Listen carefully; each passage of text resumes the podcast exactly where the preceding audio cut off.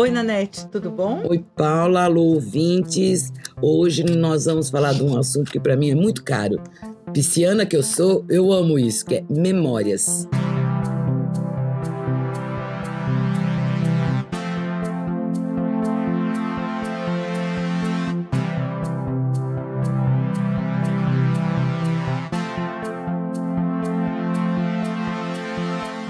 Eu acho muito gostoso. Já dei aula para senhorinhas judias lembrarem dos seus períodos de juventude, a maioria delas refugiadas aqui no Brasil, que fugiram da, das coisas da guerra. Adoro, adoro, porque a memória, quando estimulada, ela é tão rica e a pessoa entra num estado de prontidão que é impressionante quando ela é estimulada e começa a ter as suas memórias, e melhor ainda quando ela começa a registrar de forma escrita. A gente trouxe para falar sobre Memórias a Lucimar Mutarelli. A Lu publicou pela Chiado em 2019 o livro 50 Crônicas. A Lucimar publicou já os livros Impessoal, Entre o Trem a Plataforma, Férias na Prisão, Terceira Pessoa, Só aos Domingos e Dois Garotos. Em 2013, seu roteiro Dois Garotos foi selecionado para o laboratório Sesc Senac. Então, a Lu, nessas crônicas, conta histórias da vida, do dia a dia, reflexões, tudo de um jeito assim pessoal e não pessoal ao mesmo tempo. Em uma delas, ela escreve: Eu tiro as ideias da vida mesmo. Fico de olho nos outros, em casa, na rua, no metrô, no ônibus as histórias acontecem na nossa frente o tempo todo. Faça um teste você. Olhe em volta. Espie a vida acontecendo. Coisas incríveis acontecem o tempo todo. O escritor olha, observa, anota e depois mistura tudo aquilo nas caixas da cabeça e transforma em história. É como fazer um bolo. Você pesquisa a receita, ou inventa, ou alguém compartilha com você separa todos os ingredientes e utensílios e faz. A memória, eu sempre costumo dizer nos meus cursos, tal, que é o exercício da literatura de si. Vamos deixar ela mesma explicar como é o processo dela de escrita. Diz aí, Lucimar. Oi, Nanete. Oi, Paula. Queria agradecer o convite e adorei o tema sobre memória. Uh, eu tenho uma relação muito difícil com memória porque ela não é muito boa. Mas quando eu comecei a escrever, na verdade eu voltei a escrever porque eu escrevia na adolescência e depois voltei voltei aos 40 anos, a minha memória foi voltando. Foi muito legal trazer esses sentimentos de volta e recordar. Eu acho que para a literatura é fundamental o escritor ter memória, né? Guardar sentimentos, guardar emoções e mais que isso, guardar alguns cheiros, algumas sensações, algumas músicas. Eu adoro as músicas que eu ouvia na minha adolescência e eu ouço até hoje, e é só começar a tocar uma que na hora me vem tudo que eu estava vivendo. E foi a escrita que me trouxe isso. E eu acho que a memória ajuda a gente a viver melhor, a entender melhor o nosso presente, a se organizar, a compreender melhor os fatos à nossa volta. E é isso. Eu acho muito importante a gente sempre preservar as memórias e viver o nosso dia a dia, o nosso hoje.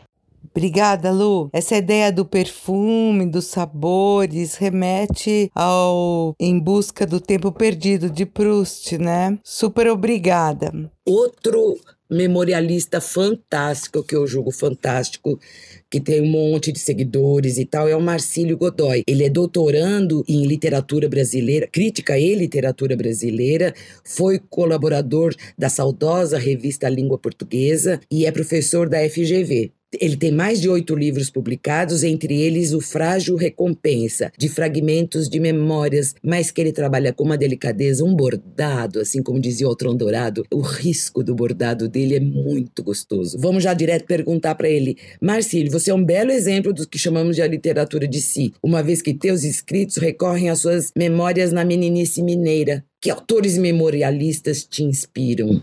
Oi, Nanete, tudo bem? É uma alegria poder participar do Panacota aí com vocês, ainda mais para falar de memória.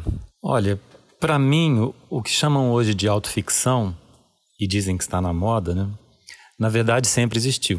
Toda literatura tem forte componente biográfico. O nosso olhar foi educado, por assim dizer, por nossas experiências.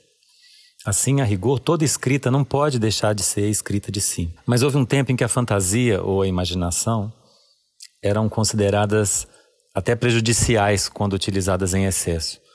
A gente andava lá pelo 19. Hoje, tendo em vista a explosão das fontes de informação, o futuro como antecipação, né, para usar um, um, termo do Boaventura Souza Santos, houve, no meu modo de entender, um, um, natural aumento na riqueza criativa e visual de todas as narrativas. A gente vai para a TV e assiste um, sei lá, um Moby Dick de 20 mil léguas submarinas no espaço sideral da Idade Média, dos fenícios na década de 60, de Vulcano, sei lá, coisas assim. Isso tem levado, na minha visão, muitos autores, autoras, leitores e leitoras para essa espécie de refúgio íntimo e sensível, que é a chave, no meu modo de ver, dessa tal fala de si.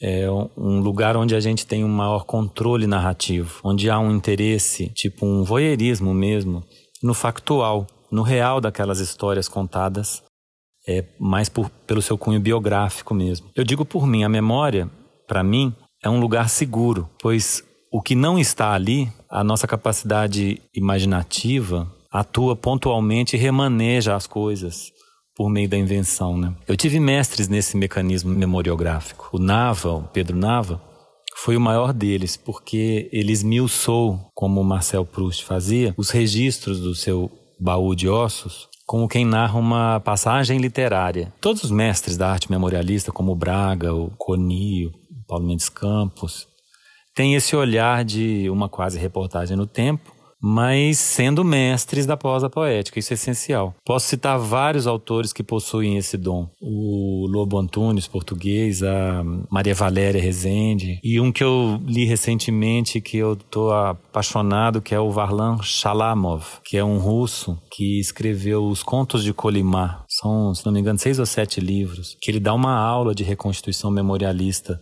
dos seus anos nos campos de concentração lá na União Soviética. Vale a pena ler, porque como ele não podia fazer os registros na prisão, ele lembrou tudo vinte e tantos anos depois, com muita precisão e, sobretudo, com muita literatura. Como reconhecer se as nossas memórias têm valor literário? Eu acho esse ponto interessantíssimo. Para mim, todas as nossas memórias podem ter valor literário. Qualquer lembrança pode funcionar. O Bartolomeu Campos Queiroz, por exemplo, faz de uma fatia fina de tomate um monumento literário. O que importa mesmo é a forma que se dá ao texto.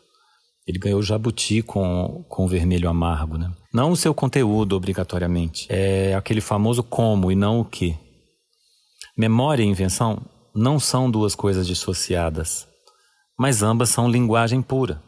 E ali será sempre a literatura acontecendo. Eu penso que muito mais importante que a recordação em si é o cuidado com a lírica da prosa, que é o que carrega a vontade de da gente ler nesse contexto, né? Ela tem de ser precisa. E não é que exige um registro alto o tempo todo. É exatamente o jogo que faz o ritmo e levanta a emoção na hora certa.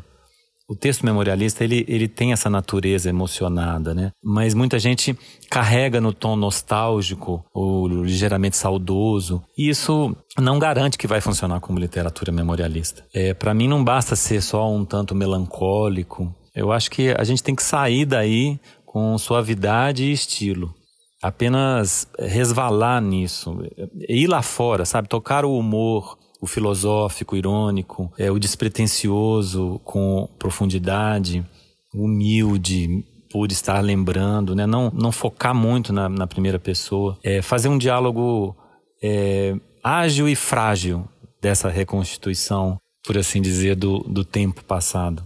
Considerando, claro, o tempo todo a nossa total incapacidade de êxito, porque para mim é uma matéria muito difusa, é, é impossível prever o acerto. Né? Para mim, um bom texto memorialista, ao contrário do que se prega, não é só uma viagem encantadora no tempo e no espaço. Para mim, pode inclusive não ter viagem nenhuma. Ou ter a história mais maluca, não importa. O, o encantamento, para mim, se dará, como eu disse, sempre pela forma. Aí é que eu acho que tá a chave. Super legal, né, Nete? Os experts. É. Ouvimos duas pessoas que escrevem gostoso sobre isso. Espero que os ouvintes gostem, porque ler memórias é uma coisa muito gostosa. E Melhor ainda escrever. É.